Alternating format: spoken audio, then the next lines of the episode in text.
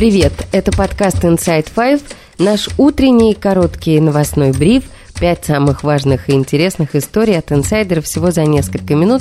Сегодня 30 мая, вторник. История первая. Губернатор Белгородской области Вячеслав Гладков назвал лучшим решением проблемы обстрелов этого российского региона присоединение к ней украинского Харькова, то есть аннексию. С таким заявлением он выступил в эфире «Россия-1», отвечая на вопрос корреспондента канала. Еще можно сделать для безопасности территории, особенно приграничных районах? Харьков присоединить к Белгородской области. Вы верите в эту возможность? Э, Это лучший способ решения проблемы обстрелов Белгородской области. Российские войска атаковали Харьков в первый день широкомасштабного вторжения в Украину 24 февраля 2022 года. Часть территории области была оккупирована. Штурм города, однако, не удался. В сентябре прошлого года российская армия бежала из-под Харькова во время контрнаступления Украины. В Минобороны назвали происходящее перегруппировкой войск. Отступление было хаотичным, настолько, что россияне бросали ценное артиллерийское вооружение. В начале сентября Украина в ходе контрнаступления вернула под свой контроль 6 тысяч квадратных километров территории. Об этом заявлял Владимир Зеленский. Власти Белгородской области в последнее время все чаще сообщают об обстрелах с украинской территории. Сам Гладков на днях утверждал, что попал под обстрел в городе Шебекино. Продолжая тему обстрелов, история вторая. Вооруженные силы России ударили по Киеву и украинским аэропортам. На этот раз, по сообщению Генштаба ВСУ, по столице Украины было выпущено 11 крылатых и баллистических ракет «Искандер-К» и «Искандер-М». Все цели сбиты силами ПВО. Представитель воздушных сил ВСУ Юрий Игнат заявил, что по ракетам работал американский зенитный ракетный комплекс «Патриот». В сети появилось видео, на котором слышно, как работают войска ПВО. Є сход наведення. Ціль знищено! Є підрив, ціль знищено. 1300! Падають уламки! Азімут 1300, дальність десь 3-4, прийом. Падає, падає.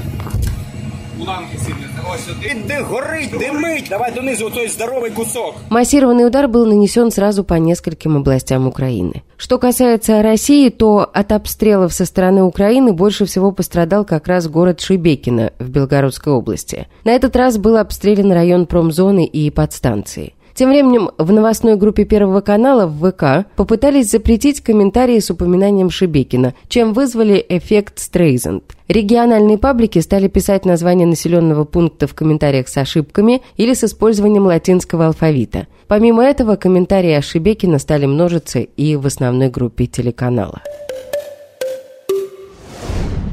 История третья. Журналисты нашли еще одну дочь Владимира Соловьева, и она критикует Путина и выступает против войны. Екатерина Соловьева живет в Москве, она уроженка США, открыто критикует войну в Украине в соцсетях, а также ставит феминистские спектакли, выяснила Верстка. Дочь Соловьева, о которой стало известно из нового расследования, Екатерина призывала донатить фонды «Насилию нет» и ОВД-инфо и критиковала аресты протестующих. В одном из роликов в ТикТоке на английском языке в марте 22 года она отмечала, что Россия не Путин. Она также рассказывала в видео, что в России запретили называть войну войной и ввели военную цензуру. В 2018 году Екатерина Соловьева ставила в Москве спектакль о домашнем насилии в поддержку фонда «Насилию нет». В 2020 году этот фонд признали иностранным агентом. Владимир Соловьев, как пишет Верстка, был на премьере спектакля и приглашал дочь рассказать об этой театральной работе в эфире Вести ФМ. Журналисты написали и Екатерине, и ее отцу. На вопрос, позволит ли Соловьев арестовать свою дочь, Екатерина журналистам не ответила. Соловьев также прочел сообщение от редакции Верстки с вопросом, не возникает ли у них конфликтов из-за антивоенной позиции дочери, но он на это также отвечать не стал. Прежде об этой дочери пропагандиста Соловьева публично не сообщалось. В этом месяце соратники Алексея Навального выпустили расследование о тайной семье Соловьева, но речь шла о другой семье и других дочерях. Георгий Албуров рассказал об этом расследовании в стриме Андрея Захарова на канале Insider Life. Плотненько так поработали по этому кейсу и доказали, что Светлана Абросимова, повторяю, Владимира Соловьева, является его фактической женой. Там чего на самом деле нет. Какие какие-то данные о перелетах, о парковках, что они 25 раз вместе сдавали тест на коронавирус, что, в общем-то, значит, что они куда-то летали вместе там или до, или после ходили, справочки себе собирали. Само по себе то, что пусть там какой-то пропагандист, сторонник традиционных ценностей имеет какую-то 25-ю семью, в этом нет ничего такого интересного для расследователя. Ну, имеет и имеет. Пусть дети какие-то есть. Вообще наплевать, честно говоря, чужая жизнь. Но когда обнаружилось, что ее засекретили, удалили из Росреестра, взяли фактически под госохрану, это уже, конечно, заставило нашим расследовательским носом залезть в эту историю. Официально Владимир Соловьев женат и имеет 8 детей от разных браков.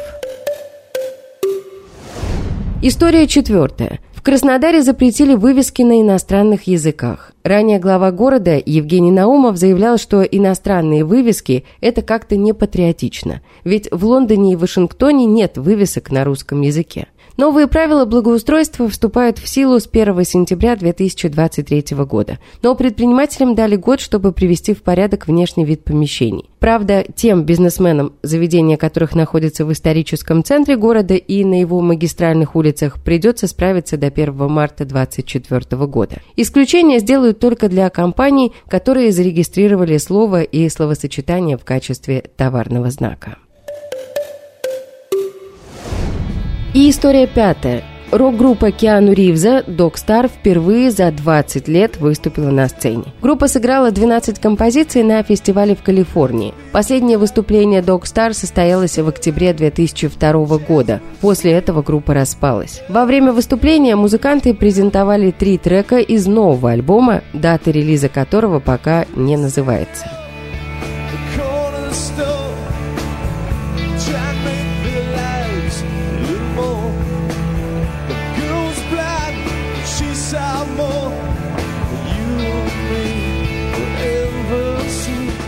И это все на сегодня. Это был подкаст Inside Five.